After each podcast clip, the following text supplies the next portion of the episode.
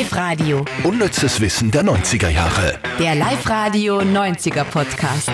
Mit Silly Riegler und Andy Hohenwarter. Here we go! Hallihallo, heute haben wir gesagt, wir starten gleich direkt rein.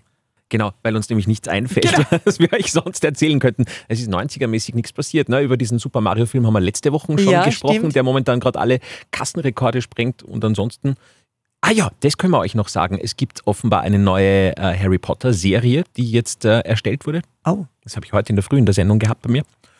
Und ansonsten, was, also so ein Spin-off oder wie? Oder geht's äh, wieder Harry um Potter geht es äh, um eine Serie. Es wird quasi jedes Buch von Harry Potter ist eine Staffel. Mhm, Boah. genau. HBO hat das jetzt bestellt Oh. und das soll realisiert werden. Auch J.K. Rowling ist mit von der Partie, also dürfte was Gescheites werden. Aber geht's quasi wieder, naja, wenn jedes Buch eine Staffel ist, geht's wieder um Harry Potter. Mhm. Das heißt, Harry Potter wird dann neu besetzt. Ja, mit Uh. ganz anderen Schauspielern. Ah. Das ist wieder schwierig. Das ist wiederum. ganz Mhm. schwierig. Also das stell mir, also puff, das stell mir ganz schwierig vor. Das geht eigentlich fast nicht. Das wäre wie wenn du stirb langsam, außer Bruce Willis, dann mit wem neuen machst oder so. Ja. Oder wenn du den James Bond auswechseln würdest. Was permanent passiert. Na, lass uns überraschen. HBO, die sind immer super. Die haben auch Game of Thrones gemacht und also HBO-Serien, die habe, ich glaube, ich habe noch nie eine schlechte Serie von HBO gesehen. ja, da ist auch Geld dahinter. gut. Also ich glaube, die Aha. machen das schon gescheit. Ja. Na, schauen wir. Jetzt haben wir doch wieder was geredet. ja, schau. Platz 3.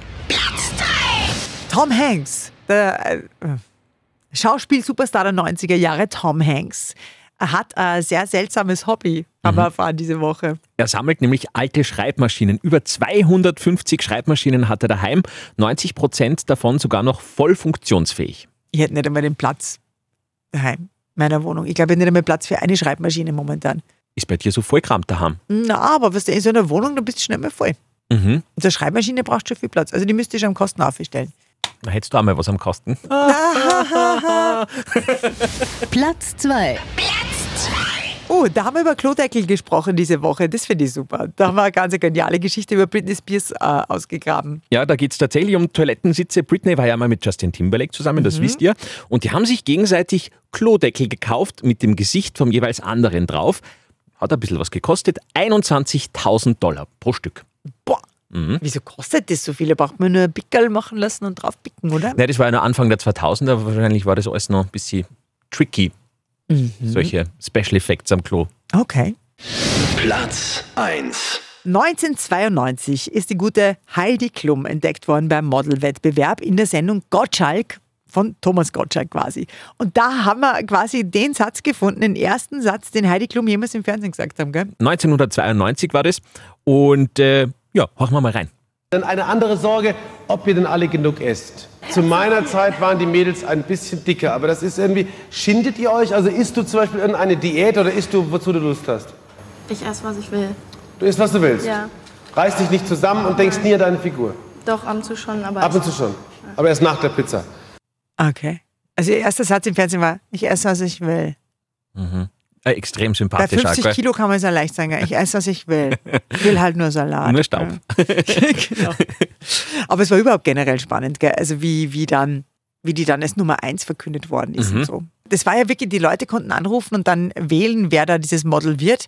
Da hat dann der Gottschalk nochmal, ist dann nochmal alle durchgegangen. Hier jeweils noch ein Blick auf die Mädchen mit der entsprechenden Telefonnummer. Heidi Klum 0137061. Okay. Und ich, ich hätte sogar das rausgeschnitten, wollen wir uns das anhören, wie dann der, die Gewinnerin verkündet worden ist, wie dann das erste Siegerinterview war mit der Heidi. Ah, warte mal, hat sie da geschrien und gejubelt? Weil das höre ich immer sehr ungern. Das ist wie bei Germany's Next Topmodel, wenn sie dann den Sieger verkündet. das kann man kaum. Äh, Wenn sie da in irgendwelchen Tinnitus-Höhen Ja, unterwegs sind. ja. Nein, nein, aber da war, das war ja der Gottschalk, der das angekündigt Okay, hat. dann- das geht. Dann bitte ich Sie jetzt, den Namen zu verlesen. Die drei Mädchen stehen oben. Eine wird durch das Tor kommen und sie ist das Model 92. Ihr Name, Herr Zollner. Und die Gewinnerin ist Heidi Klum. Das war dann noch da. Wie cool, oder?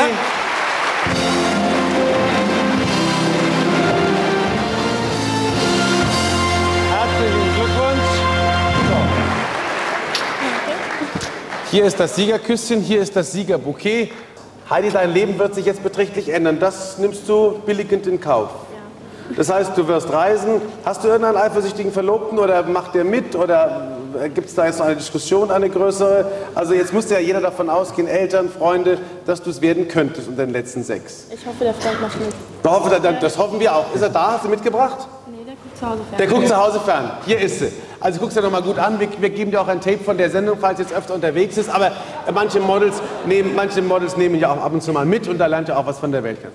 Ah, also jetzt nach Claudia Schiffer jetzt unsere Heidi. Ist es nicht ein Wahnsinn? Weil damals bei der Sendung hat sich sicher jeder gedacht, ja genau, die siehst du nie wieder, oder? Und das ist bitte die Geburtsstunde von Heidi Klum gewesen. Und apropos Geburtsstunde finde ich sehr spannend. Ihr jetziger Freund, der Kaulitz, Ja, war damals drei Jahre alt. wie sie das gewonnen hat. Mhm. Der ist 89er Baujahr. Ach, cool. Da gibt es ja ein Video äh, von Tom und Bill, die waren ja die Brüder von Tokyo Hotel, äh, wo die interviewt worden sind mit 14 oder was. Und dann haben die den, äh, den Tom gefragt, welche, wie seine Traumfrau ausschaut. Und der hat dann gesagt, ja, Heidi Klum natürlich. Echt? Ja, das ist so süß. Das hat sie selber mal auf Insta gepostet, ja. Also voll witzig. Oh, liebe Geschichte.